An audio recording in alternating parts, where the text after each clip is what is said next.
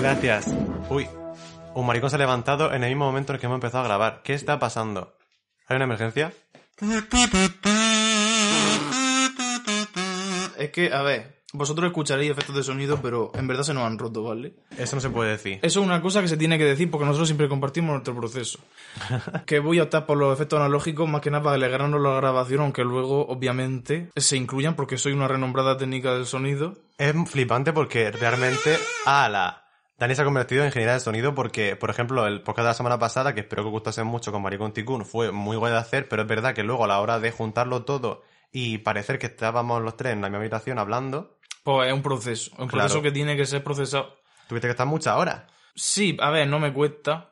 Esto no está bien decirlo, porque aunque no me cueste es trabajo, porque yo tengo siempre, ah, el YouTube no, No. es, es trabajo, Es- todo es trabajo. Es Yo- mucho trabajo. Por eso tenemos el Patreon, ¿vale? La gente que colabora en Patreon sabe que se merece lo mejor. No, eso no se ¿Qué- entiende. eso- ¿Estás diciendo Patreon con el Pues, kazoo? ¿Cómo se llama eso? Kazoo. Ah, vale. Como una melodía del Patreon. ¿Una melodía de Patreon? Patreon.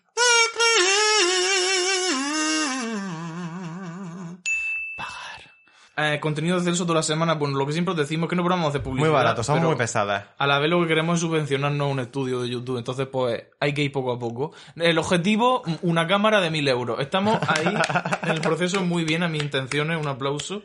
A lo mejor en cinco años se puede, pero vamos. Sale a colección también el tema del Patreon porque la semana pasada hicimos unos minutos, o sea, cada semana hacemos minutos B, ya lo sabéis. Son semanales. podcast, vídeo, lo que sea, y estábamos jugando con Lisa Rina en el GTA, con la cámara, con el croma, que nos hemos comprado, que gracias Patreon de nuevo. Y hablábamos de la Nochevieja, porque ha sido una Nochevieja súper atípica. Porque- Atípica, pero la mejor. ¿Por qué? Pues porque no he tenido presión de dónde voy, con quién voy, qué me pongo, no. ¿Qué me pongo chanda? ¿Dónde voy a mi casa? ¿Qué voy a cenar? Lo de siempre. En verdad, la cena estaba muy rica. Ajá. No la hice yo. Estaba invitada. Pero todo muy bien porque siempre es como acabo en mi casa y me rayo porque digo, madre mía, la Que sola estoy. Eh, sí, básicamente la depresión de siempre está todo el mundo viviendo su vida eh, y yo aquí, cosa que con- obviamente con esta situación pues me ha venido muy bien que el COVID exista porque ya no tengo la sensación de estar perdiéndome nada en ningún sitio, en plan, siento que estoy donde tengo que estar. Es que yo si me pongo a pensarlo, realmente Nocheviejas memorables no he tenido nunca. Siempre han sido o planes fallidos, que me ha pasado demasiadas veces, que cada año siempre Nochevieja el plan sale mal, Sí, o planes de los que no me acuerdo porque no han sido nada, en plan una cosa súper mundana de no hacer casi nada, salir a lo mejor a un piso a- de botellón y ya está. que el año pasado eso nos fuimos con, iba a decir unos amigos, pues no eran tus amigos, yo me emperché totalmente, pero me lo Sí. pasé bien porque era un rato hablando con la gente, o sea, tampoco, yo me conformo con poco. Yo también. La más memorable que tengo es que una noche vieja me fui con la Marta a la Fama, Ah. al Parque de la Fama, renombrado Parque de Murcia, el que lo conozca un din. Hacía calor, solo sé eso, entonces dijimos, qué aburrimiento. Porque íbamos con dos botellas de Sandevi. Pues nos fuimos a mi casa, o sea, previo paso por el chino para comprar más alcohol y más comida. Ajá. A ver aquí no que envió en pijama, ahí en el altillo. Ya está, en la Oh. gordilla. Muy bien. Eso, No me, eso me hubiera me encantado. eché fotos con su sujetador como siempre y poco más. Muy bien, un ding. y eso sí que se me ha quedado guardado porque fue como ta- Luego la puta me dijo a las 8 de la mañana me tengo que ir a sacar. El perro me lleva a la parada del autobús, entonces pues tuve que llevarla, obviamente. Sus muertos, pero bueno, un saludo igualmente. Marta, me lo pasé muy bien. cancelada. Así que Nochevieja típica, pues como todo el año. Atípico. Sí. ¿Qué- ¿Y qué más da? A no ser que esté en una situación terrible, hay que acostumbrarse. Muy bien. Hay que salir para adelante. Además que se puede beber en cualquier sitio, incluido en tu casa. O Correcto. sea, lo de beber fuera de tu casa hay que desmitificarlo porque se puede beber por la mañana y en tu casa. Correcto. Ya está, he dicho. He, he dicho.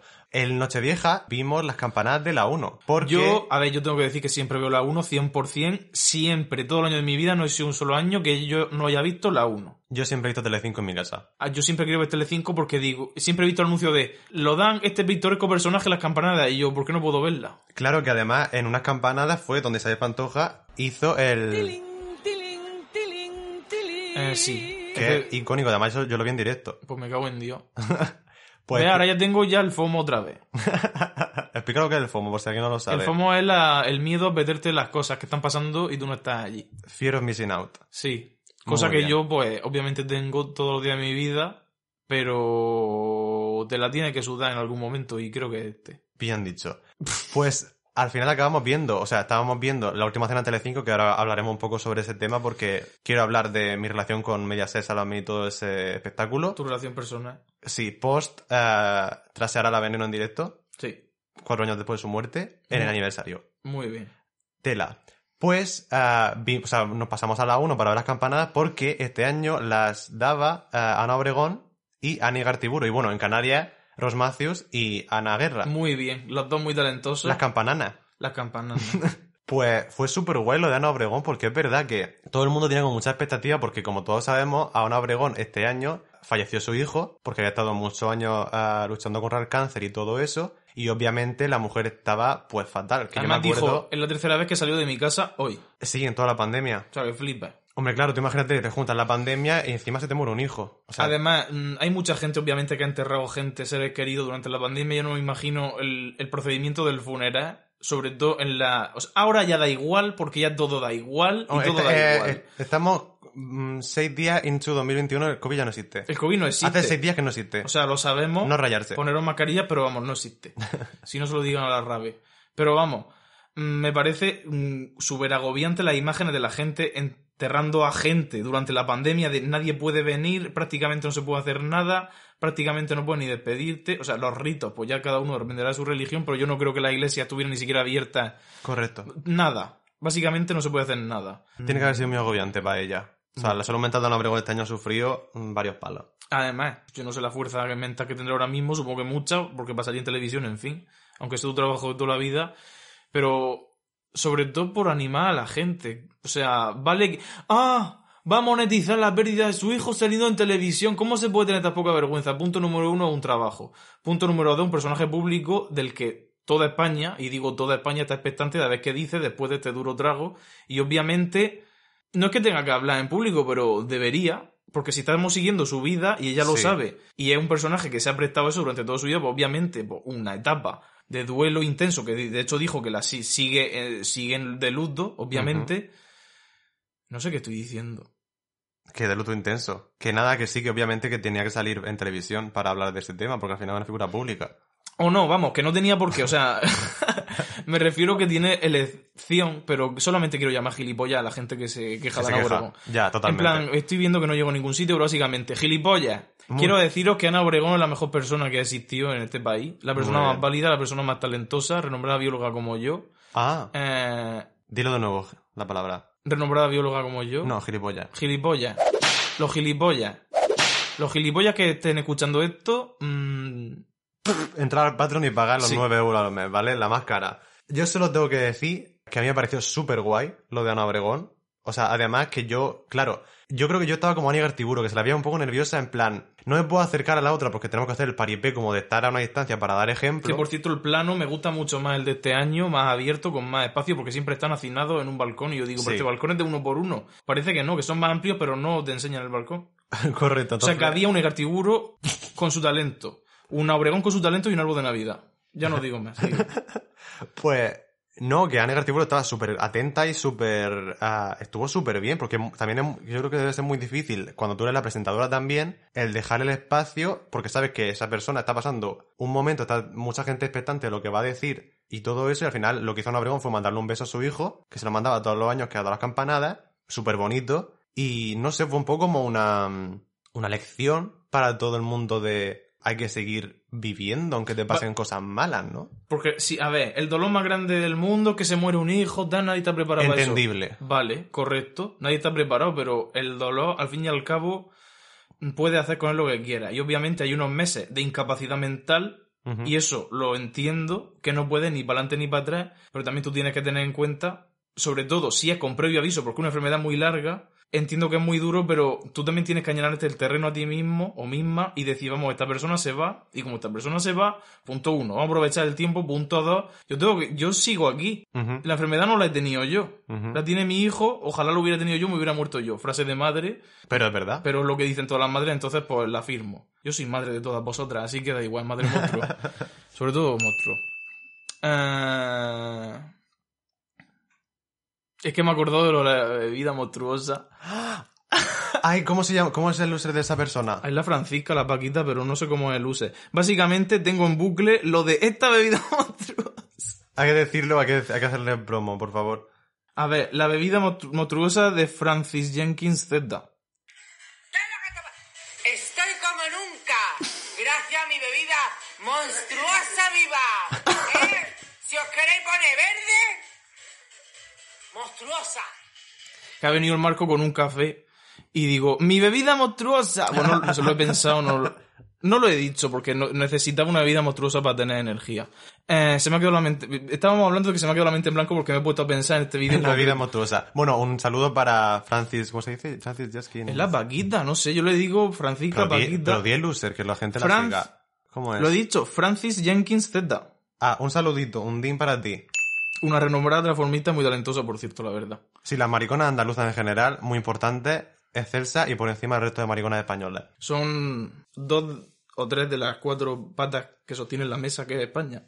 Mm, ¿Y cuál es la tercera, la última pata? Ana Obregón, Ah, vale, pues ya está. Din, todo eso. pero bueno, recapitulando Marco Antonio, no sé por dónde íbamos, pero una de las cosas que has dicho es que la de Gartiburu se la veía, obviamente está produciendo el momento. Es que, ¿cómo se puede tener tanta experiencia de implicarte emocionalmente en una cosa, pero a la vez estás leyendo el telebronte, pero a la vez estás produciendo, pero a la vez estás controlando la situación, los tiempos perfectos. Además, la Ana de vez en cuando se salía de los tiempos y decía, a ver, yo tengo que decir estos da. Y también intentando ser genuina a la vez que estás haciendo una cosa que obviamente te has preparado porque has tenido mucho tiempo y una cosa que te has preparado porque te has preparado. Obvio. Estás ver, en sí, directo a la campanada. Es un guion, además, siempre está la frase, el dato curioso de la campanada, la actualidad, el no sé qué, y Claro. eso está minutado porque obviamente cuando llega la campanada se corta todo el guion. Mm. Y la Ana dijo, perdonadme que me salga, da, pero tengo que decir esto. Y la otra, emocionada y a la vez, mm, cortando los segundos que se había pasado la otra, mira, yo le veía todo el proceso en la cabeza y es excelso. Ana Gartiburu, si nos quieres invitar un día, a donde sea, aunque sea tu casa, bueno, Sí. después, no se puede Sí. algún día nos podría invitar. Hola, corazones. No, eso seguramente es ofensivo decírselo. Vale, pues Ana Obregón, los, o sea, Ana Garciburu lo Excelsa, mucho. excelsa mm, comunicadora no solo, sino profesional. En general. Es un poco como nosotros. A mí me encantaría... A, mí, Solo que con nos una carrera, un- que nos den a nosotros un, un programa tipo Corazón Corazón. A mí me encantaría hablar del, De todo. de la élite española. ¿Qué está haciendo? mm, ¿Cómo se llama? Almeida va a ir a Jerusalén. El vídeo de Almeida y Andrea Levy bailando Jerusalema, que por... O sea, madre mía, mm, qué obsesión. Estamos enviadas desde que lo hemos visto. Es y- que hace dos días estuvimos con Tania, es esa Tania ah, del Formerol con Ole, y nos enseñó el baile de Jerusalén, o sea, qué risa. Mm, Sí. Esa canción no sé de dónde salió, pero de repente estaba sonando, era la primera en el- los 40 principales. De Kenia, se supone. Es que yo me acuerdo que estábamos tú y yo en el coche y de repente dijo el número uno tal, y dijo un nombre que no sabíamos lo que era, y sonó en Jerusalén. Nosotros, ¿esto qué es? ¿Es propaganda israelí? No sabíamos nada. No, ya, yo totalmente yo digo, esto ha salido de Israel. Pero bueno, es lo que tiene vivir en Murcia, no sabes. Sí, tampoco sabemos lo que hizo, o sea que tampoco le ha matado un din, pero buenísima canción, es Pero. Dilo, no lo sé. El profesor, ¿cuál es la respuesta del examen? Y tú tienes que decir, lo vas a decir tú porque yo, yo, no lo sé. No lo sé. ¿Has estudiado tú? Es Jerusalén, la respuesta. Tú tienes una carrera. Ay. No quiero entrar en el tema de los profesores, porque me, me caliento otra vez. No, no, no, no. A colación del tema de la muerte también, yo quería comentar que, claro, vimos la última cena ese día, en Nochevieja, el día 31, pero ese programa en concreto fue una mierda. A ver, La Última Cena es el mejor programa en directo que se ha hecho en España, pero Sí. el de Nochevieja concretamente tuvo regular, porque además Pero- estuvo cortado en tres segmentos, lo echaron, cortaron para estar las campanadas. Se terminan las campanadas, lo siguen echando, cortan, empieza la campanada de Canarias, lo cortan la campanada, vuelve el programa. Sí, Eh. Y ya no, es que el hilo se pierde, obviamente. Pero sí Y que... no estaba Patiño, no estaba Patiño. Estaba mm, Alfonso Caparrós. Es esa persona... Alonso. Alonso. Alonso. Es esa persona, ah, creo que bisexual. Lo dijo un día. Ah, Eh, sí. Por lo tanto, un ding. Creo que sí. No Ah, me muy fa- bien. fact check, no, lo- no voy a fact chequearlo, pero eso. Y luego, claro, en Nochebuena sí que hicieron una versión, después de un montón de meses, porque eso empezaron a, empezaron a hacerlo en la pandemia sin ningún tipo de medida de seguridad, y la única persona que llevaba mascarilla fue Papadilla. O sea, ni los originales en el primer programa, que a lo mejor podía ser literalmente, La primera semana del confinamiento puede ser perfectamente que empezara la última cena, ¿eh? empezó... Estábamos confinadas tú y yo. Empezó en una fecha importante. No lo sé. Básicamente, de todos los concursantes que ha habido, lo hemos visto cantar, hablar, eh, Escupir. pa, pa, pa, en la comida. todo. Tocarla. Chuparse un dedo y meter el dedo otra vez. Todo, todo. Menos Papa Díaz llegó con su mascarilla, estuvo 10 horas con su mascarilla. Sí. Se la quitó para mandar un mensaje muy importante de apoyo. Y ya está. Ya Pun- de- punto. Punto. Periodo. fue muy guay porque además estaba ella con Santiago Segura en un equipo y luego el otro equipo eran Tony Moreno y María del Monte, que ya lo dijimos en el podcast con Maricón Ticún, que bueno, María, ¿podemos decir que María del Monte es lesbiana o no? No sé si se puede porque por Son lo visto 100.000 a ella no le gusta.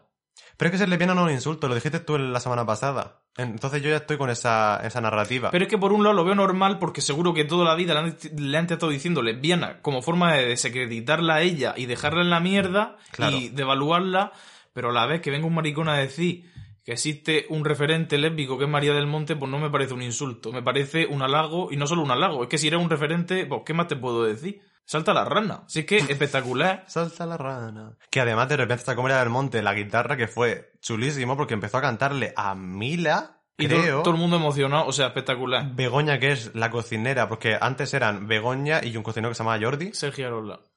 ¿Sergio Arola? Sí. Ah. ¿Y ahora cómo se llama? Manuel Cobo. Un señor con cara de Action Man.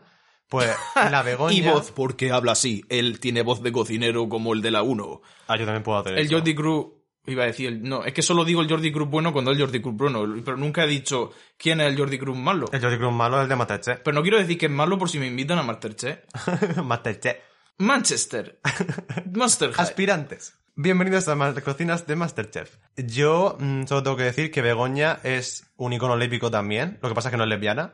Pero, Pero hacen la- eso no importa. Siempre hacen, hacen la coña de que está con Chelo, le pusieron la canción de guardaespaldas, es impresionante. ¿Qué sientes al volver a ver a Chelo? Da lo típico. Y la Chelo, pues, es una mujer muy guapa, pero dejadme en paz que estoy casada con Marta. Con. Marta. Ah, un, un din para Marta pues, desde aquí, por favor. Bueno, pero ¿a dónde querías llegar? Hemos empezado hablando de papadilla. Ah, no, que me gustó mucho el momento María del Monte, porque sacó la guitarra y se puso a cantar. Y Begoña se puso a llorar, y todos llorando. Bueno, es que María del Monte y Toño Moreno son filler queen. Ah, poco se habla de que literalmente son los mismos perfiles que nosotros. Es que eso nos pasa mucho, o sea, nos pasa a menudo que vemos eh, lo que sea y decimos, "Esta- esto es filler queen. De hecho, en la última escena que tenemos de Torrente 2 pausada por seguir viendo, está pues, el becario y Torrente en la piscina y somos nosotras dos andando hacia la piscina. Sí, literalmente los mismos cuerpos. Insertaremos imagen más adelante, pero vamos. Meteros en nuestro Instagram, Filler Queen Pod. Sí, que ahí ponemos imágenes de cositas. Sí. Teasers, mm, adelanto, mm, Oh. disfrutaciones. Es disfrutón, básicamente, el Instagram. Torrente 2, estamos a mitad de ver Torrente 2. Vale, vosotros diréis, ¡Ah! Torrente Santiago Segura.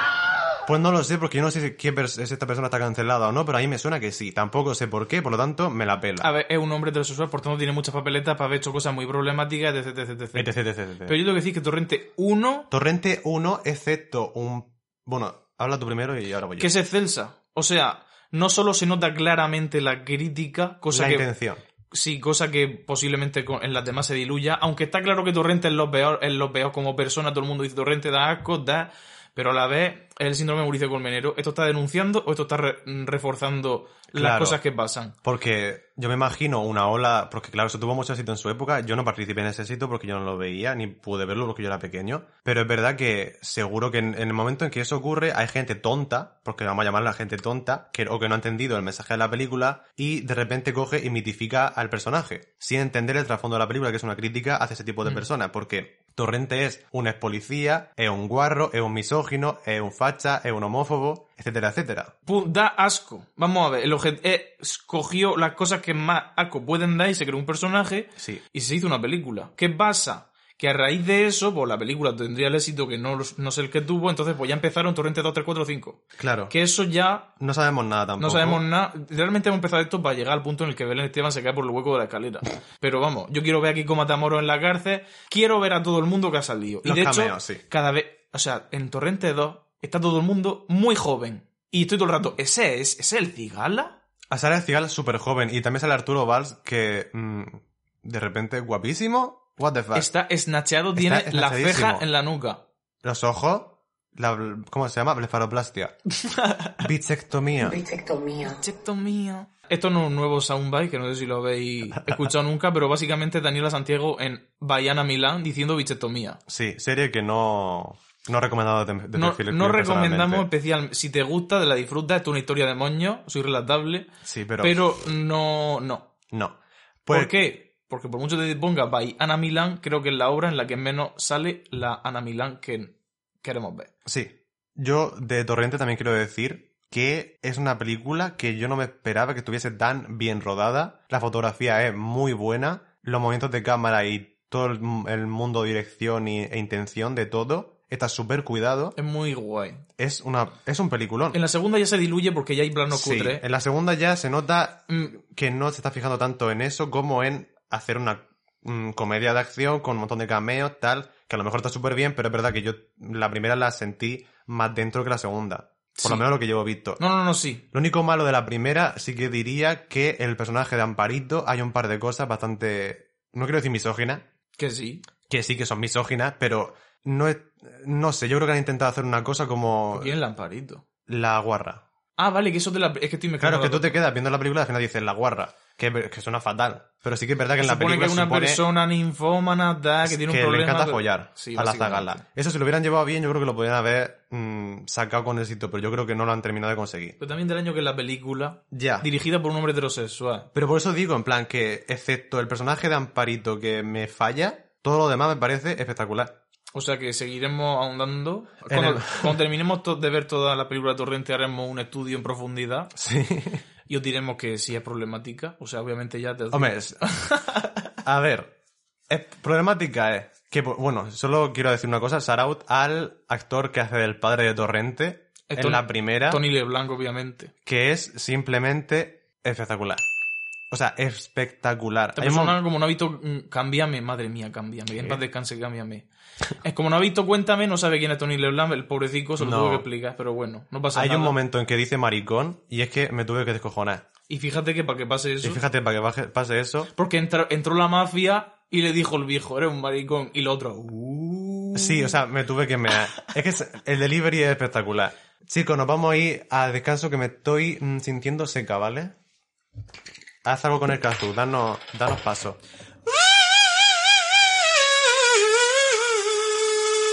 Sorda, soy sorda.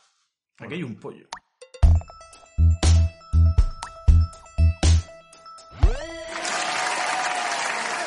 Bueno, ya estamos de vuelta porque hay que volver. Como el turrón. Este año el turrón no ha vuelto. ¿Cómo no ha vuelto? ¿Qué significa eso? Que no he visto ningún anuncio de turrón.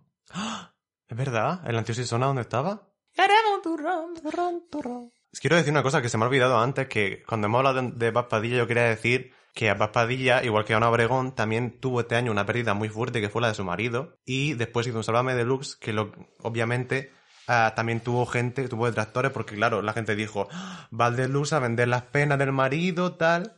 Pero... A ah, la gente le encanta decir que la gente vende las cosas y luego esas cosas vendidas se las meten por el culo de canto. Entonces, callaros ya. Eso es cierto. Entonces, si no lo habéis visto, yo recomiendo encarecidamente que veáis el, sal- el deluxe de Paz Padilla, porque fue impresionante, porque habló de la muerte y de cómo ella se enfrentó a la muerte de una persona que además sabiendo que se iba a morir, Correcto. que es lo importante, y cómo fue el proceso para ella de, de antes, durante y después de la muerte de su marido. Y fue súper interesante y súper emocionante, así que si no lo habéis visto, lo veis. A ver, también hay que tener en cuenta una cosa, y no es lo mismo que una persona normal, y normal me refiero a una persona normal que le pasa esto, a Papadilla y su marido. ¿Por qué? Porque son dos personas, eh, entiendo su marido también, muy inteligentes, con muchos recursos, con muchas herramientas para gestionar las cosas que pasan. Y ella decía que el propio marido, que lo tenía asumido que tal, obviamente estaría jodidísimo, pero fueron capaces los dos de crear una red mental, digamos, en la que consiguieron asumir lo que iba a pasar y aparte asumir también que la Pa- Padilla se iba a quedar sola en a partir de ese momento y que hay que gestionarlo. Entonces, mm, si cualquier persona está pasando por un- una situación parecida, yo os recomiendo que os pongáis el de luz de Papadilla. O sea, Sí. cuando obviamente se tomó un descanso de trabajo y todo esto, pero luego cuando volvió, volvió el de luz con tu experiencia y ya, bueno, aunque no hayáis tenido una pérdida, hablar o escuchar a- hablar a Papadilla, no que yo no, no como yo, que no sé, como estoy comprobando, es la persona más articulada del mundo, la más inteligente, y yo no puedo parar de repetir que Papadilla es lo mejor que tenemos a día de hoy, porque además eh, todos sabemos que Jorge Javier pues, lo tenemos en el palco porque ya no es que, ay, han hecho una serie muy bonita sobre la veneno y ahora somos fan de la veneno, entonces pues si habla más de la veneno vamos a cancelar. No, estamos hablando de que se hizo un daño a las personas trans como colectivo en España y en el mundo. Porque fueron ataques directos a la persona. Ah, el por la veneno no era tan buena persona, vamos a ver. Se está. Bueno, ya sí que ya lo hemos hablado muchas veces. Mm, el hecho de que se ensalce la veneno, entre comillas, y sin tanto las sombras y dándole mm, hincapié a las luces de lo que fue el personaje o la persona, No tiene nada de malo. no tiene nada de mano y ayuda mucho. Ayuda mucho a que se, a crear mitos en la sociedad, a que la gente tenga referentes con todo lo malo que hayan hecho, que al final la serie te explica. Que las personas son víctimas de sus circunstancias.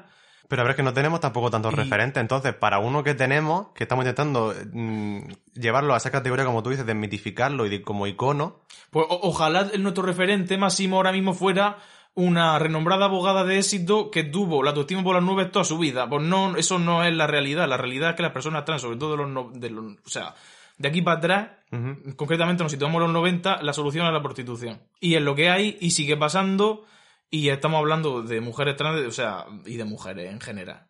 correcto. Se hizo, se hizo mucho daño diciendo que la veneno constantemente, pues eso, que era un despojo social, que tampoco vayamos a ensalzarla ahora mismo. Sí. De hecho, recuerdo una pregunta en el Curious Cat que dijimos que no, o sea, no es que nos metiéramos, pero respondimos un poco con los dientes largos y nos dijo esa persona, oye, me voy a desuscribir, que yo tampoco me está vendiendo como la veneno, estoy diciendo porque ahora los críos se piensan que esto es un referente y tal. Es que lo es.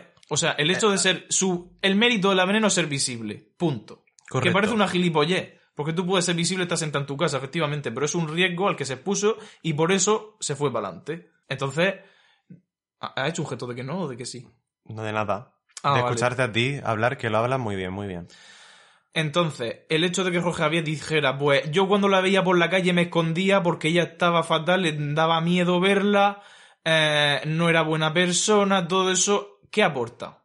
Eso aporta de que no se pueda tener ni un puto referente, de que lo que ha conseguido esta serie a nivel internacional se destruya. Que poco se habla del, del impacto internacional, porque cuando nosotros hablábamos de la veneno, o sea, cuando nosotros hicimos todas las reviews de la veneno que tenemos en YouTube, y aparte hicimos el fetero fatal sobre la veneno, era antes de que llegara HBO Max, que es la plataforma que lo lleva a Estados Unidos, y ahora de repente todas las personas famosas LGTB de Estados Unidos, sobre todo que han salido de la franquicia de Drag Race, han salido en pose, todo ese tipo de figuras están hablando del tema.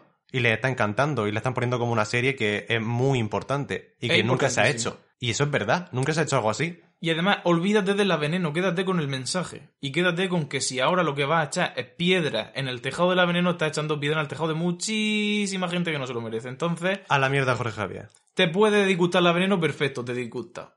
Pero entiende que es muy importante como figura. Si no te gusta la persona, pues te puede no gustar perfectamente. Bueno, ¿qué paspadilla qué? Padilla. Ah, bueno, vale, vale, vale.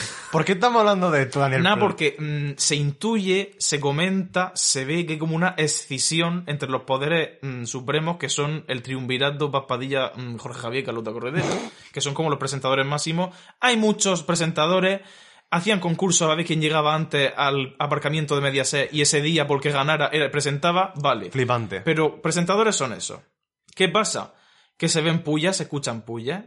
Paspadilla dice que torres más altas han caído, que no se puede ser de cierta manera. No me acuerdo de un vídeo maravilloso de dos minutos que vi en Twitter. Sí, vamos, que paspadilla yo creo que mm, también la tiene un poco a Jorge Javier cruzado, aunque sea en modo de tirarle bulla en directa, pero mm, entre broma y broma la verdad asoma. Así que Y más que es cómica. O sea, que cuido con Paspadilla porque... paspadilla simplemente excelsa. Además, No yo... solo estaba, inciso, no solo estaba diciendo en tono de broma el, el vídeo que yo he dicho, la verdad. Bueno, pero también su humor de ella. Ya, pero bueno. Yo solo quiero decir que Paspadilla es, es nuestra Celine Dion, ¿vale? Paspadilla es una persona que tiene la cara y el cuerpo para llevar couture, así que necesito que Paspadilla empiece a vestirse de los mejores diseñadores y con piezas muy únicas y exclusivas como empezó a hacer Celine Dion, que de repente se convirtió en un icono de la moda porque empezó a llevar lo más nuevo eh, cuando era la Paris Fashion Week y todas esas cosas. Y iba en patinete por París. Y iba en patinete vestida de sus marcas. Pero no me gusta como lo has dicho, porque yo cuando te pedí, me dijeras lo, lo que tenías pensado para decir hoy, tú me dijiste, la cara de Pazpadilla es couture. Entonces, eso es mucho más interesante. Ese ah, claro, claro que es couture. Vale. Pero me refiero que físicamente es igual que Celine Dion. Que son dos personas con la cara larga, una nariz prominente y delgada y alta. Vamos, que están hechas para modelar. Claro, como yo. El caso, mm, maravillosa papadilla. Plataforma para que desfilen Chanel, Pazpadilla. Sí. Simplemente queremos lanzar. est- Estamos aquí para lanzar cosas al universo, no me canso de repetirlo. Se supone que la ley de atracción existe, Sí. pues ya. está. Esto es un podcast de wishful thinking, básicamente. Esto es un mood board. Eh, sí, wishful, wishful. Tumblr 2013. La gente normal mm, me da miedo, ¿vale? Yo solo quiero decir una cosa, que es que, te- o sea, estamos grabando esto en fin de semana, no sabemos, no vamos a decir cuándo, pero a fin de semana, ¿vale? Y el sábado, día 2, creo, fue cuando terminaron de desalojar la rave de Linares del Vallés, que no sé decirlo bien, no, sé- no lo voy a decir bien, pero no voy a decir Linares Pero tenemos como... una, una amiga que es de allí y nos va a decir cómo se pronuncia. Llinars del Valles. Ah, no, esto es la versión Esta española, es la perdón. amiga española, ponte la, pon la amiga catalana. Vais a flipar. Llinars del. ¿Vosotros creéis que es una persona hablando o es HAL eh, 9000 de 2001 Odisea en el espacio? Y que se siente fantástica. Es literalmente... Del. O sea, la voz de en catalán del Google Traductor es un robot. Pero bueno, no voy a decir Lina- Linares como el Mediterráneo Digital. mm, ¿Que nos va a decir quién? Linares. Que la gente cuando traduce los nombres de sitios catalanes me ¿Pero parece qué hace terrorífico. Linares? ¿Qué tiene que ver con Cataluña? Es como Máximo Huerta, que ahora es Máximo Huerta. Eso no lo entiendo, porque él dijo que en su DNI pone Máximo. Eso es una elección personal de él, supongo. A lo mejor pone es que- DNI Máximo porque nació Máximo y se lo ha cambiado. A lo mejor nació Máximo y luego le llamaban Maxim. También puede que no ser. tengo ni idea, la verdad. No entiendo. Reconectando con las raíces de una. No sé. Una noche en la Toscana. ¿Cómo sé? Un país en la Toscana. ¿Qué? Una boda en la Toscana. ¿Qué? ¿De qué estás La hablando? película de la señora Cuchi que millonaria y se va a la Toscana, no lo sé. Lo que hacen los ricos de cambiar de vida y lo que se van a beber Ah. vino al campo. Hijos de puta. Hostia, ¿qué peli era esa? Eso lo he visto yo mil Bajo el veces. sol. Ba- ¿Sí? ¿Es la que acaba con que con un cuadro de Van Gogh o no sé qué? Yo qué sé. Ah, una analogía con un cuadro. Puede ser. Como en Mr. Bean. Pues resulta que ha, ha habido una rave en ese sitio de 300 Ilegal, obviamente, personas. porque hay COVID. Claro, sin mascarilla y sin nada, obviamente, desde el viernes. O sea, desde el día de Nochevieja y querían durar hasta el lunes, pero el sábado terminaron de desalojarla. Y es muy gracioso porque en Twitter esos días se formó como un revuelo que flipa porque las imágenes que salían de, de la gente... ¿Cómo se llama? ¿Los raveros? Ravers. Ravers. Los ravers, ah, la gente que estaba de fiesta con la policía eran impresionantes porque eran imágenes literalmente sacadas de Una película. películas Además de de, risa. o, o literalmente mm, Panem, los Juegos del Hambre. Eso es de risa. Bueno, Tú no has visto los Juegos del Hambre, tampoco puedes Yo me leí el ojo del hambre y he sufrido bastante, gracias, no voy a ver eso. Pues nuestras amigas de Charcastrology, amigas amigues... Un o sea, saludo, seguí a Charcatrology en Twitter y en Instagram, porque son espectaculares. Sí. Pues nos van a decir que cuál es nuestro signo del rabóscopo. en plan, El rabo, sí, Pepe Rabo. Es que han hecho un hilo con... O sea, esta gente hace... No sé quiénes son. a ver, Charcatrology tiene de foto una chica. Ah, puede ser esa chica. Ah, bruja de internet, es una sola. Yo, eh, yo pensaba que esto era un colectivo. Ah, yo también. Pues un saludo Charcatrology porque eres Celsa. Sí. Han hecho un hilo, básicamente, y también en Instagram, con ah, los signos según la gente que estaba de fiesta en la rave de Linares. Y vamos a ver quiénes somos porque es muy gracioso. Ah, vale, está borrada el hilo. Pide disculpas por difundir fotos de gente sin su permiso, cosa que veo muy lógica, porque ¿Qué supongo que el hilo habrá tenido mucha repercusión, pero que lástima que haya que borrarlo. Porque íbamos a decir en directo cuál era nuestro signo del zodiaco de la rave, me cago en Dios. Es que no se puede hacer tener nada en esta vida. ¡No! Me ha contactado Peña de la Rave para que quite el post, ya que estoy exponiendo a gente real y tiene toda la razón. Oh. Espero que seguís disfrutando del contenido y me disculpo por las personas afectadas. Afectada esta y yo, concretamente, mm, Sí. nos quedamos sin saber el horóscopo de la Rave. Literalmente lo teníamos escrito en el guion del podcast, leer el horóscopo de Charcastrology para hablar de ello. Pero vamos, la, la- estamos hablando en plural como si fuera de IDEM, pero ya hemos visto una chica. Pone bruja de internet. Yo, voy, Bruja, yo voy a decir ello. Charcatrolo y muchas gracias por continuar tu labor. Eh, seguidla. Nos encanta. Un din. Desde aquí lo recomendamos. Uf, Daniel. Daniel, ¡Ey! me muero. Yo creo que... Ah, la... va siendo hora de abrir cierta cosa. Espérate. Que voy a por la llave. Socorro. ¿Has tirado la llave?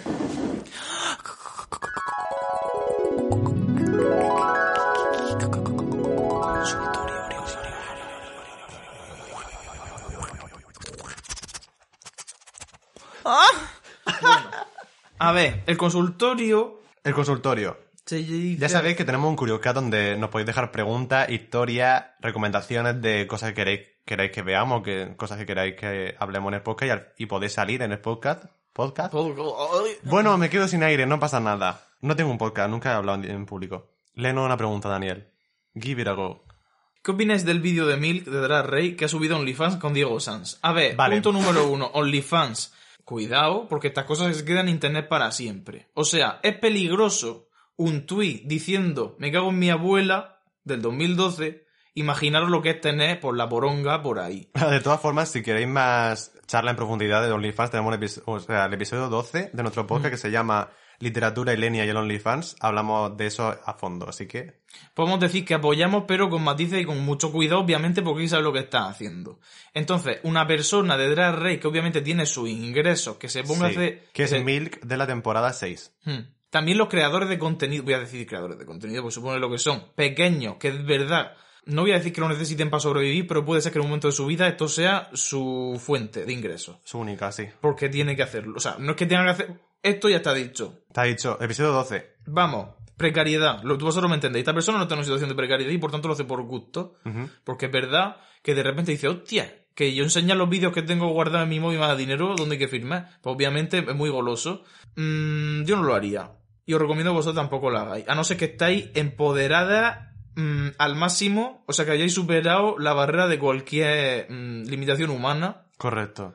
Pero ¿qué opinamos de ese vídeo concretamente? Porque lo hemos visto fuera de cámara, antes de empezar. O sea, no hemos pagado, alguien lo ha subido ilegalmente a Twitter, lo hemos visto en Twitter. No Lo pasa siento, nada. Milk. Lo siento, no ha obtenido nuestros céntimos, es lo que hay. Tampoco... No, estoy suscrito a ningún OnlyFans, no tengo plan de hacerlo. No me la verdad.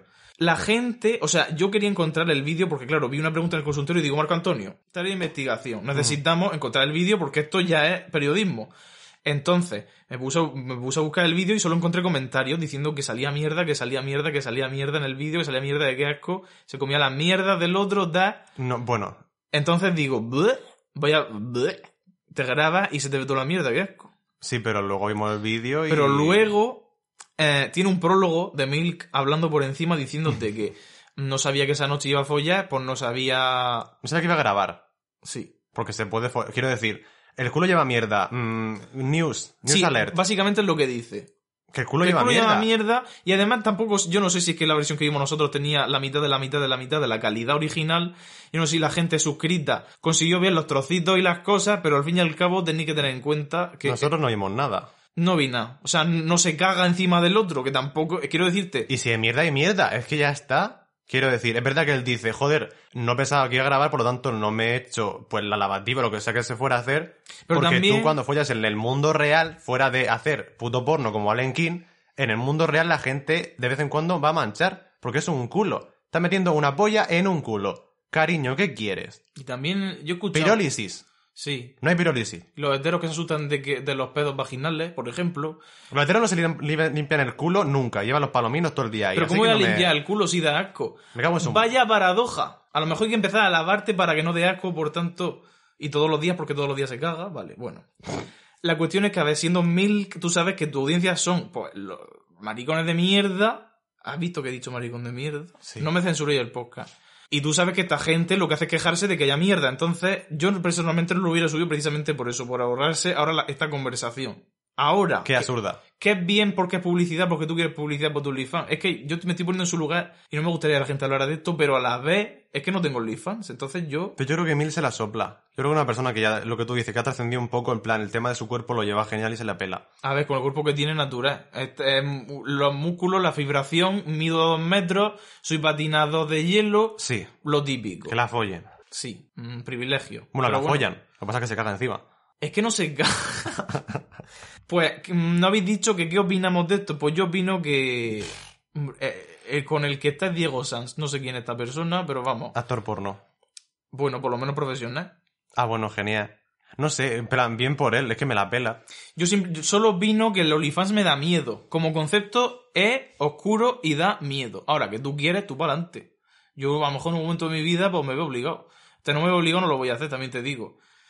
Bastante me costó enseñar la cara como para te enseñar, coño. Que, ¿Así en la cara en qué? en internet. Yo estuve con dos, tres años, cuatro, Yo estuve más que tú, seguro. sin enseñar la cara en Twitter. Yo era un circulito negro. Madre, y luego subí a vídeos de YouTube.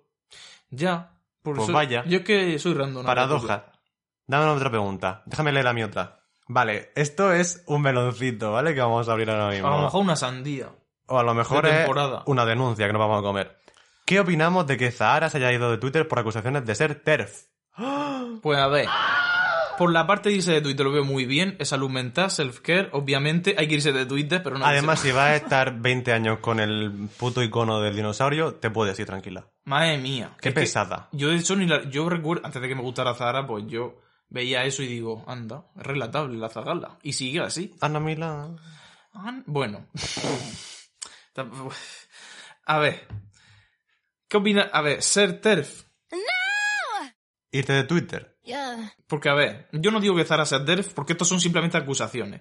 Y yo ya dije en su momento cuando empezamos a hablar de la feminista ilustrada, pues yo que tenía muchas amigas que de repente veo, o sea, de repente no, que la seguían. Entonces tú dices, ¿la siguen porque no se ha enterado de que esta persona está en contra de los derechos humanos? ¿O la siguen porque, como dice que es feminista, tú te confías y dices voy a seguir una feminista y pues te tragan los posts en contra de la gestación subrogada y todas estas cosas con fuste? Pero claro, Pero luego son hombres con peluca la gente trans, que también es que son las dos cosas a la vez. De todas formas, si queréis más insight, eh, episodio 16, Feminista Ilustrada. Pero bueno, Zara, yo mm, personalmente no sé- es que no te puedo decir ni si, no si, si Zara es TERF. Porque ahora, mismo hay un este movimiento de decir soy feminista, por lo tanto, la gente trans, adiós, mm, que Eh, sigo sin entender a sí. día de hoy, pero bueno, eso se ha movido y eso es así. Bueno, whatever. El caso, no lo sé porque yo no me, es que no me sorprendería nada. Que de repente Zara diga, sí, soy TERF. Pues me sorprendería, sí, pero a la vez, como estamos en este mundo wacky, loco, desde que, bueno, de 2016, que estamos en la simulación, todo ese rollo, que yo ya todo, es que mm, no me sorprende nada. A ver, yo personalmente creo que no es TERF porque no, no la conozco, pero yo creo que una zagala muy inteligente, con mucha sensibilidad y a lo mejor que las cosas no le han sido explicadas como son o no ha terminado de ver el punto de vista de todas estas feministas entrecomilladas que no son feministas. mm, No, si la cosa es que la gente la estará citando mm, Es un que, montón de tiempo diciendo, TERF. Está TERF". siguiendo estas cuentas, por lo tanto, eres TERF, la estás siguiendo, la estás siguiendo. A ver, pues obviamente tu trabajo es ver a quién estás siguiendo, porque es una persona pública. Yo lo siento, pero en el momento que sigue a una persona, pues ya estás bajo la lupa. Que se alarga durante meses y no dejas de seguir a esa persona y la sigues siguiendo. Que son, a ver, que no, no estamos hablando de tonterías, son, mm, Son personas, fuertes. ya ni mujeres, personas que están diciendo auténticas burradas, auténticas burradas en contra de los derechos humanos de las personas trans que son personas. Crímenes de odio, básicamente, en internet. Entonces, es lo que yo hablé. El feminismo supone que es un espacio seguro donde te, te tienes que se- sentir seguro, bueno, segura. Ajá. Pero claro, a mí personalmente, que soy maricón, me dice una mujer, soy feminista y me relajo automáticamente y digo, vale, no me va a clavar una bandera de España en el ojo. Pero a la vez no me puedo confiar porque de repente me puede soltar mujer gestante, que, que- hombre reasi, recondicionado. Usan unos términos que se han inventado ellas Muy feo. para no utilizar los términos que las personas trans son los que han firmado y han dicho estos son nuestros términos, se hacen unas pajas mentales y con la terminología absurda que, que me dan ganas de dejarlas de seguir. ¡Ah! Total, pues yo no condeno a los famosos por quien dejen, por quien dejen de seguir, pero es verdad que hay que llevar cuidado. El hecho de que sea una cuenta muy transitada y muy pública conlleva una responsabilidad de que tiene que ver a quién sigue. Y que automáticamente da mal rollo, porque tú dices, vale, Zara, una persona en la que he confiado toda mi vida, porque yo he sido fan de Zara, he sido muy fan de Zara, he ido, hemos ido a varios Sí. conciertos suyos y siempre nos ha gustado muchísimo, nos lo he pasado genial, A partir de que nos empezó a gustar, cada vez que ha venido a Murcia hemos ido. Literalmente. Así que, mm, desde aquí queremos mandar un mensaje a Zara, Zara, si no eres Ter, por favor, déjalo claro, y si eres Ter, por favor, no lo digas, ¿vale? Te vas y ya está. Pero es el problema, como no lo está diciendo, la gente está asumiendo que sí que lo es. Entonces a mí esto es lo que me da pena, porque ella dice, ella lo que ha dicho tiene mucho sentido, da Twitter anterior un espacio seguro, pero siento que cada vez hay más muy agresivo. y tiene toda la razón del mundo, pero a la vez hay agresividad, mm, ¿cómo se dice? Confuste. Pero hay una palabra oculta para decir confuste. ¿Con sentido? No, No. sé. Es que fuste, fuste. Credibilidad, legitimidad. Legítimo. es legítimo, eso es verdad, es legítimo. Porque obviamente esta, las personas trans cuando escuchan esto, que está pasando de repente, eh, la cantante te está gustando tu vida, mm, hay dudas, la sombra de la duda, la sombra de la duda no se aclara porque no se pronuncia, no se pronuncia y de repente lo que hace es, no me voy a pronunciar en absoluto porque me voy. Pues como dijo esta concursante de Gran Hermano con una estampa de Jesucristo en la mano, duele. Y entonces es la sensación de no poder fiarte de nadie, ni siquiera de tu cantante, tan dulce y tan a favor de los derechos humanos de todo el mundo, Y tan hizo una canción en contra de la gestación subrogada. La propia feminista ilustrada tiene muchos puntos con fuste y muchas cosas que sí, que yo estoy a favor, pero no me entra en la cabeza que ha llegado a la conclusión de que la gestación subrogada está mal, por ejemplo, entre otro millón de cosas, pero la ha llegado a la conclusión de que las personas trans son un peligro para las mujeres. Entonces has llegado tú a las conclusiones, te lo ha dicho la feminista del orden superior. Mira, no lo sé. No lo sé. Pero el feminismo es una de las cosas, como todo, que hay que revisarlo, hay que desempolvarlo y hay que archivar mu- mucha parte de la historia. Mm, El propio feminismo está en contra de las lesbianas. Es una lección No, también. no tenemos, no nos podemos olvidar de eso. Tenéis que ver Miss América, que Ah. por cierto han copiado esa serie y van a hacer una película. Bueno, la han copiado. Van a hacer una película sobre las mismas La personas. han copiado la misma gafa, la misma peluca de la Gloria Steinheim. O sea, es copia. Encima, una de las actrices sale en otro personaje. Es rarísimo. O sea, una, una actriz que sale en la serie de Miss América sale en la película sobre, la, sobre uno de los personajes de la serie de Miss América haciendo de otra persona diferente. Que además esa actriz es la, ah, la policía de Screen Queens, que siempre se me olvida su nombre, que es una queen. Que además es lesbiana. Muy bien. Así que un din para ella, De hecho, Miss América hacía de lesbiana, en plan. por supuesto. Estamos aquí eh, apoyando el movimiento de las mujeres, pero de repente me estás diciendo que hay una mujer a la que excluir, ¿vale? Bien, perfecto. Que te den por culo. Pues ahora estamos igual. Totalmente. Pero con la condición de que, ah, yo voy a decidir si tú eres un hombre o una mujer. Y como he decidido que eres un hombre, tú aquí no entras en el feminismo porque eres un peligro para mí. A tomar por culo. Deberían morirse. Yo no digo nada, no quiero desear mal a nadie, pero os recapacitáis, os calláis o os morís. No hay más. Que morirse es literalmente que os cerréis el internet y no digáis bamburrada en vuestra puta vida. Morirse es lo que le va a pasar a las personas trans como no paráis de propagar la violencia a favor de ellas. Invalida su existencia. Muy Y bien. no quiero empezar con este tema porque es lo que hablamos siempre y es con lo que más me cabreo porque yo estoy aquí, aquí jajaja, todo muy ligero, todo me da igual. Esto es una crítica sin fuste, ninguna palabra tiene sentido, pero esta sí. Iros a la mierda. Correcto. Y ah, ved Miss América porque es una serie maravillosa, que además es el mejor papel de Sarah Paulson. Hay un episodio concreto, creo que es el 7 o el 8, eh, se centra con- concretamente en el personaje de Sarah Paulson y es su mejor actuación que ha tenido en su vida. O sea, impresionante. Vaya Dean. Sarah Paulson, increíble. Muchísimas gracias por tanto. Anónimo nos dijo, ¿cómo va la ruta hacia la delgadez? Porque yo me estoy quedando en el camino un besi. Bueno, pues antes de que acabemos, Marco Antonio, solo quiero decir que estoy mm, reseteando el camino hacia la delgadez porque lo abandoné, obviamente. O sea, mm, ¿qué pasa? A ver, os cuento mi situación, ¿vale? Yo ya os dije que yo empecé de práctica en septiembre y por eso hubo un hiato, no podíamos dedicarle tiempo a Filler Queen, ¿vale? Pues durante ese tiempo de estrés intenso, yo Sí. dije, me voy a empezar a perder peso y me voy a quedar esbelta. ¿Qué hice? No prestar atención a mi salud mental, física u- o psicológica. Entonces, pues ahora estoy en un punto de la mierda. ¡Pum! Navidades, dulce. Ahí estoy yo. Me voy a plantear yo si me pongo o no me como el dulce y me lo voy a comer. No, este turrón me lo meto por el culo. y esta torta del conde con la miel y las almendras por encima, de canto también. Y cuando venga enero, pues ya pensaré. Entonces, pues yo dije, hostia, ya tiene pinta. Yo sé que vienen los Reyes Magos mañana y me voy a comer un roscón o dos yo solo. Pero de momento estoy en un viaje. O sea, se trata de tener cabeza. Porque es verdad que tú dices, vale, esto el peso se pierde solo. A ver, hay que dedicarle una energía de tu vida y de tu cerebro a decir, las comidas me las tengo que gestionar. No consiste estar todo el día pendiente de eso. Simplemente a, a la hora de comer te acuerdas de que estás a dieta y cuando se te pasa la hora de comer te olvidas de qué comer. Y te pesa una vez al mes si quieres y todo eso. Pero tampoco hay que controlar el peso. Hay que ser una persona decente. Correcto. Hay que saber qué grupo de comida hay que comer, en qué cantidad y punto. Y que hay que moverse un poquito. No te digo ni que te haga la dieta del ayuno de la sopa, ni que te metas tres horas de gimnasio. Simplemente tienes que ser una persona normal. Básicamente no volverte loca, ir poco a poco, conocer tu cuerpo, porque es muy importante empezar a conocer tu cuerpo antes de nada. También yo estoy hablando sin saber, pero yo de lo que sé, yo lo digo. Y si te ves que de repente pesa 200 kilos y se te ha ido de las manos durante muchos años, Pues bueno, no pasa nada. No Paso pasa uno, aceptar como eres. Soy así, vale. ¿Lo puedo cambiar? Sí. ¿Lo quiero cambiar? Sí. Pues hoy voy a tomar estas medidas. Mañana ya veré qué medidas tomo, que van a ser las mismas, obviamente. Esto es un plan de acción, día a día. No, en tres meses habré perdido 15,4 kilos. No, no, no, no, no, no, no. Tú no sabes lo que va a pasar en cuatro meses. A lo mejor se muere tu madre, coge una depresión y engorda otros 200. hola.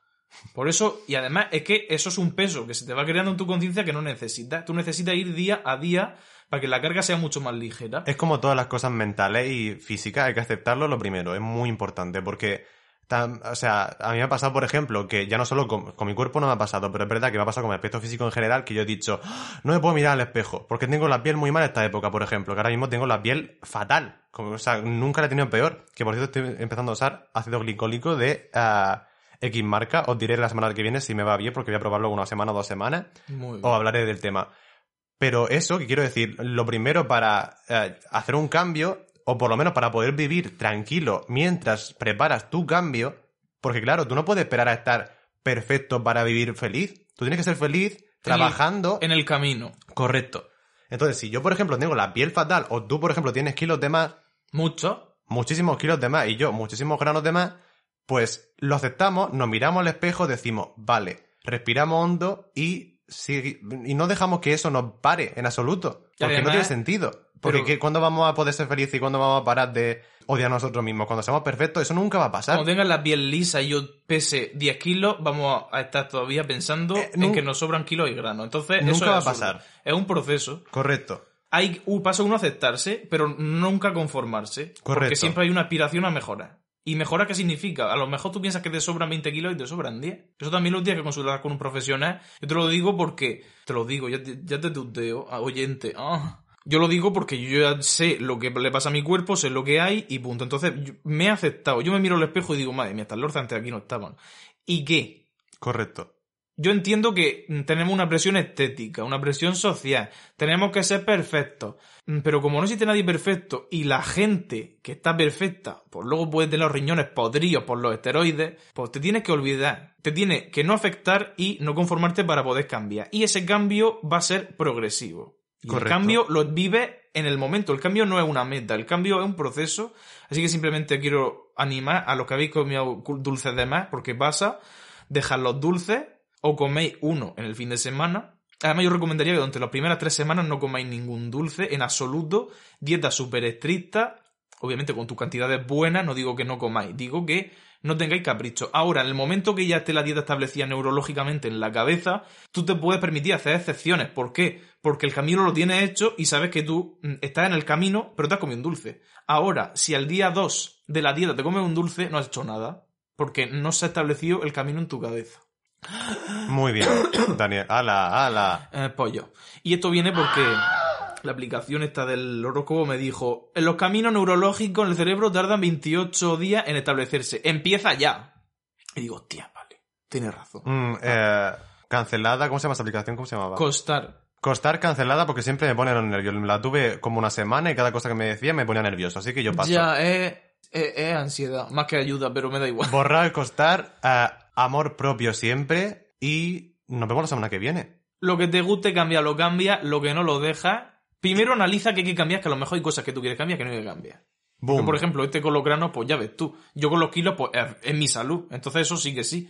Si tú te conformaras con tener dos o tres granos, pues perfecto. Lo que pasa es que son problemas más graves, tipo COVID, mascarilla, destrucción de la cara. Sí. Obviamente es un problema multifactorial y, Telita. y si tú decides cambiarlo, pues lo tienes que Pero cambiar. es amor propio al final. O sea, eh, No, puedo- pero- me puedo ver fatal y puede ser, puede llegar a afectar a mi salud o lo que sea, pero lo que tengo que conseguir es que no afecte a mi salud mental en absoluto. Y eso no significa obviarlo, por eso digo lo del espejo. Nos miramos al espejo, vemos lo que hay, lo aceptamos y trabajamos si queremos para solucionarlo. Y si no, pues no, que Samantha Hudson eh, el otro día puso un montón de historias sobre sus granos y dijo, no, no, no, no, no, os podéis rayar si queréis, pero también podéis no rayaros porque el aspecto físico no sirve para nada. Pero para nada sirve para que tú estés más o menos contento. Pero claro, tienes que estar contento con lo que tú quieras, no, con lo que tienes instalado en la cabeza. Por eso repito que yo sé que necesito perder kilos por salud. No porque me guste estar delgado. Obviamente, cuando pierda los kilos voy a decir, estoy skinny, soy la más guapa del lugar. Pero, Pero no. he llegado a un punto en el que sé que eso es totalmente necesario, que yo me veo gordísimo y digo, pues como sé que tengo la capacidad de perder el peso, porque todos la tenemos, pues sé que lo voy a perder eventualmente. Que me pilla un camión, pues me he muerto gorda, me da igual. Pero mi objetivo es perderlo. Y lo perderé, por, por, por mis cojones que lo voy a perder, y después lo voy a recuperar. Y después lo voy a volver a perder, y eso va a ser mi vida y hay que aceptarlo y punto. Y en el momento que tú eres gorda, eres gorda. Lo que pasa es que no te puedes permitir estar gorda toda tu vida, sobre todo conforme avanza tu edad, porque es peligroso. Simplemente porque es peligroso. Existe la salud cardiovascular, existe cansarte a subir las escaleras, existe muchas cosas. La gente delgada vive ligera como una pluma y me cago en su raza porque me da envidia. Mm, a ver cómo la arteria, guapa. Fatal. Eh, nos despedimos. Nos vamos a despedir. Ah. Ah, recordad que tenemos un Curioscat para dejarnos las preguntas para el consultorio y también os quiero decir que ah, por favor no nos dejéis preguntas sobre Drag Race temporada 13 en el Curioscat porque obviamente vamos a hacer reviews en YouTube y nos las podéis poner en los comentarios y hablaremos de las mismas en el vídeo de la semana siguiente. No, o sea, claro. si nos dejáis cosas en los comentarios en una semana, la semana siguiente comentamos. Correcto. Así que, pues, está atento a la review de Drag Race, eh, temporada 13, que empezó regular, la verdad. Pero Y eso ya saldrá en el vídeo. eso está en el vídeo. Y ah, nada, muchísimas gracias por estar otra semana más con nosotros. Eh, os queremos mucho, os mandamos besitos y os mandamos buen rollo siempre, aunque nos enfademos.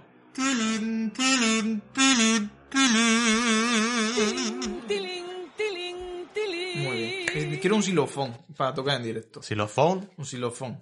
Nos vamos, volveremos. o no. No, sí, la semana que viene estamos aquí.